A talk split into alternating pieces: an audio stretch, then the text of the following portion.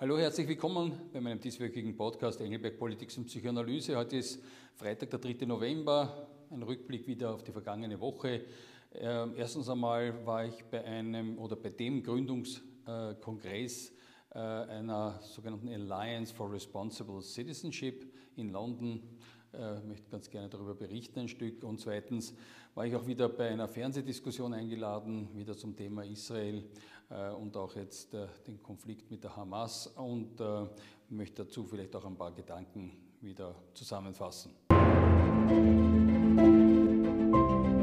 In London haben, wir, haben sich also äh, über 1000 äh, Delegierte aus äh, 72 Ländern versammelt, Politiker, Journalisten, Wissenschaftler, sagen, zu dem, das war der Gründungskongress ähm, der sogenannten Alliance for, Responsible oder for Responsible Citizenship.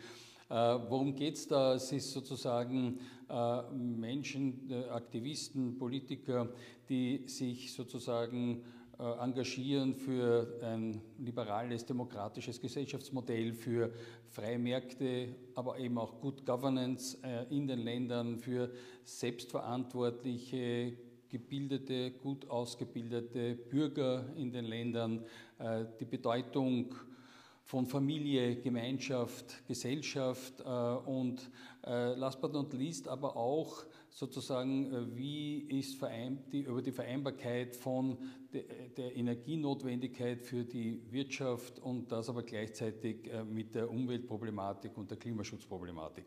Waren also wirklich sehr, sehr interessante Teilnehmer, Speaker, allen voran Jordan Peterson ist vielleicht sicher äh, wahrscheinlich vielen bekannt, auch ähm, ein äh, Professor für Psychologie, ein sehr, sehr wortgewaltiger Diskutant in vielen äh, Fernsehdiskussionen, gerade auch was die Gender-Diskussion betrifft. Sehr, sehr beeindruckend auch Ayan Hirsi Ali, die Aktivistin ähm, ähm, aus äh, Somalia ursprünglich, die also ähm, sehr, sehr kämpferisch gegen die islamistische Ideologie und, und äh, sagen auch Unterwanderung der westlichen Gesellschaften auftritt. Äh, sehr beeindruckende Frau.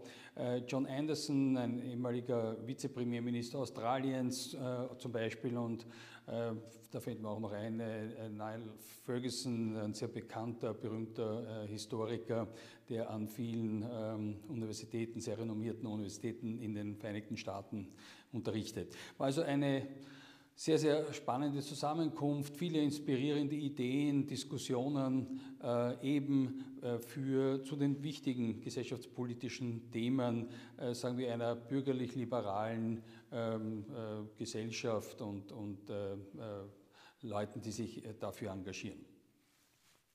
Das zweite war ähm, eine Einladung wieder mal zu einer Fernsehdiskussion, die zum Thema jetzt Israel und auch den Krieg gegen die Hamas und da war es wirklich auch ganz interessant, auch wieder ähm, auch zu sehen, was da passiert, nämlich jetzt im öffentlichen Diskurs.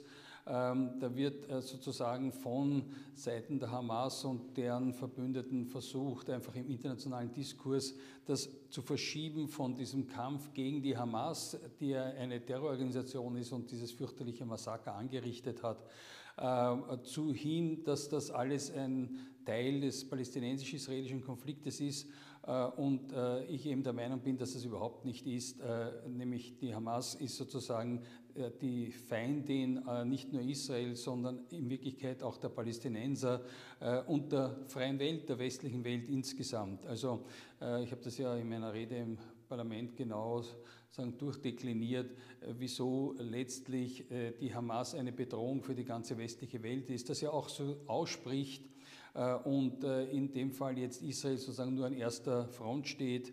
Wir haben ja sagen die Ausleger oder die verschiedensten Abarten auch dieser islamistischen Bewegungen erlebt mit ISIS in Syrien und im Irak, wo ja auch die westliche Gemeinschaft gegen die dann kämpfen musste und, und sozusagen diese Struktur zerstören musste, äh, bis hin zu diesen äh, Terrorgruppen in Europa, äh, die ja auch zu diesem sozusagen Netzwerk der Islamisten gehören, bis hin zu Wien, wo ja auch ein Anschlag stattfand von einem Islamisten fürchterlichen natürlich Anschläge in Paris äh, und so weiter.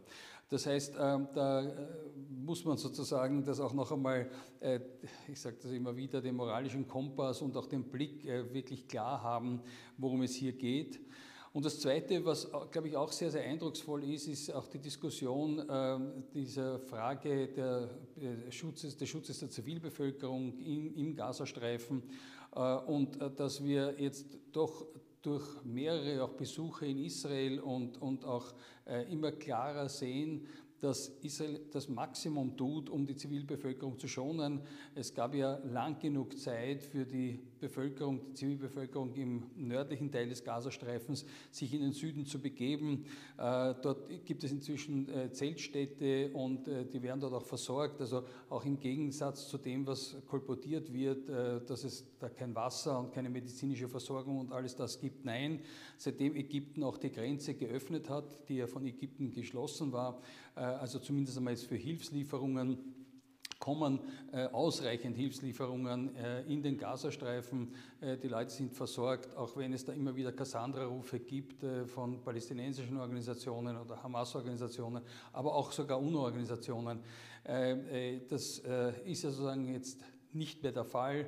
Und ich glaube, die Glaubwürdigkeit der UNO-Organisationen hat da auch sehr gelitten in, in der letzten Zeit, besonders äh, und nicht zuletzt auch mit dieser wieder mal einseitigen Verurteilung eigentlich Israels äh, in der Generalversammlung, äh, also dieses sozusagen gleich sozusagen Setzen der Verbrechen der Hamas mit dem Vorgehen jetzt Israels ähm, im Gazastreifen, äh, wo es ja äh, zivile Opfer auch geben wird, äh, trotz allen Bemühens äh, Israels, äh, aber das ist ja nicht vergleichbar mit dem sozusagen gezielten Mord und, und, und das Massakrieren von Zivilisten, was die Hamas getan hat. Diese Gleichsetzung geschieht aber. Es wurde in dieser UNO-Resolution ähm, der Generalversammlung ähm, sagen, die Hamas überhaupt nicht erwähnt, namentlich nicht erwähnt, die Massaker nicht äh, erwähnt, nicht verurteilt, äh, das Recht Israels auf Selbstverteidigung und, und sagen, Herstellung der Sicherheit ähm, nicht erwähnt. Und äh, ich finde, Österreich hat das sehr, sehr gut daran getan, eben dagegen zu stimmen. Äh, gab durchaus auch sozusagen Diskussionen, aber ich glaube, die, die große Mehrheit äh, sind damit äh, wirklich einverstanden, äh, finden die Haltung Österreichs in der Frage eine wirklich ehrliche und geradlinige und notwendige. Und ich denke, da könnten sich einige andere Länder in Europa, wie zum Beispiel auch Deutschland, die sich enthalten haben, ein Beispiel nehmen. Das war sozusagen auch ein wichtiges Thema. Was auch sehr spannend war, wir hatten gestern auch eine äh, Zoom-Runde, äh, nämlich ähm, sagen auch diese Woche waren wieder zwei Abgeordnetenkollegen in Israel auf einem Solidaritätsbesuch und auch einen Lokalaugenschein, äh, die auch darüber berichtet haben. Und andere ähm, Abgeordnetenkolleginnen und Kollegen waren da eben in diesem Zoom-Call dabei und da haben wir diese ganzen Facetten auch durchdiskutiert. da war wirklich auch besonders spannend.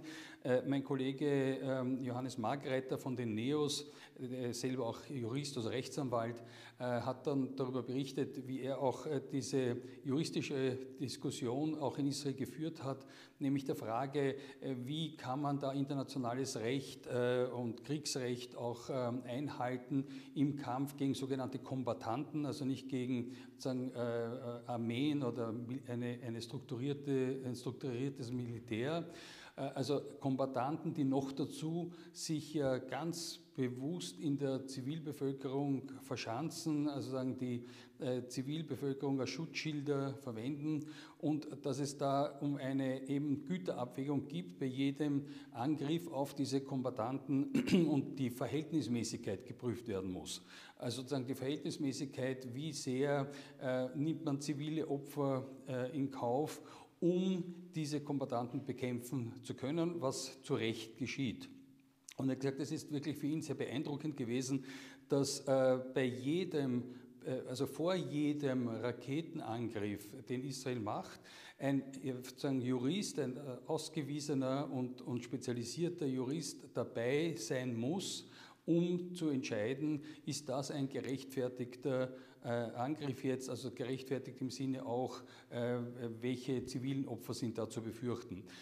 Und wir sind da wirklich einer Meinung, dass es sicher kein anderes Land in dieser Welt gibt, auch nicht westliches Land, das so Rücksicht nimmt auf die Zivilbevölkerung und die vorher warnt und also sagen wirklich alles tut und auch äh, Ziele nicht angreift, wo man ganz genau weiß, dass dort militärische Infrastruktur drinnen ist. Also ähm, es ist jetzt inzwischen schon allgemein bekannt, dass die, sagen, die Hauptbasis der Hamas im Gazastreifen unter dem größten Spital äh, im Gazastreifen sich befindet äh, und Israel weiß das und greift dennoch natürlich das Spital nicht an.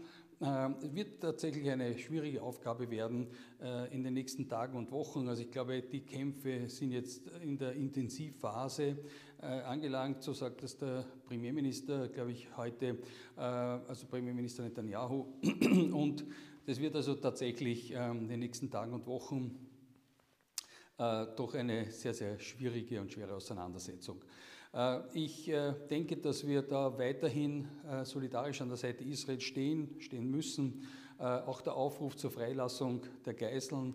Also wir hatten gestern Abend eine sehr, sehr schöne Kundgebung in Wien mit etwa 20.000 Teilnehmern, wo es eben ging um die Freilassung der Geiseln und eigentlich auch den Aufruf an die internationale Gemeinschaft, auch die UNO, äh, das Rote Kreuz.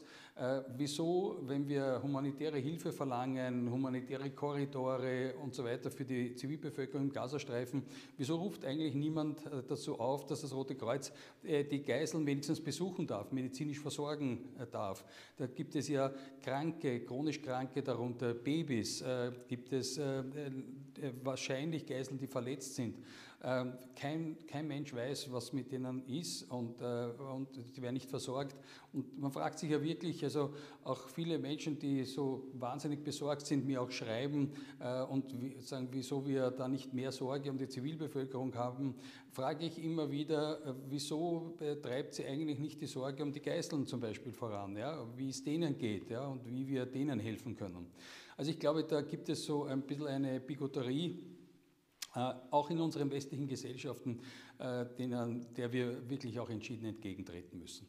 Jedenfalls war es eine sehr würdige und, und äh, bewegende auch Veranstaltung. Es waren auch Familienmitglieder von Ermordeten und von Geiseln eben auch ähm, in Wien und haben darüber berichtet. Ähm, war, Österreich war sehr, sozusagen das offizielle Österreich war sehr würdig vertreten. Äh, der Parlamentspräsident, auch die zweite Parlamentspräsidentin und äh, war anwesend der Vizekanzler, äh, Innenminister und doch eine ganze Reihe von Abgeordneten aller Parteien. Also es war wirklich eine sehr, sehr würdige Veranstaltung. Ich denke, das war so eine Zusammenfassung von dieser Woche. Ich hoffe, dass wir irgendwann einmal wieder dazu kommen, ein bisschen auch optimistischere Szenarien zeichnen zu können. Äh, momentan ist es äh, ein bisschen ein trübes Bild. Das war's für diese Woche. Freut mich, dass Sie dabei waren bei Engelberg Politics und Psychoanalyse. Freue mich, wenn Sie auch nächste Woche wieder dabei sind. Wiedersehen.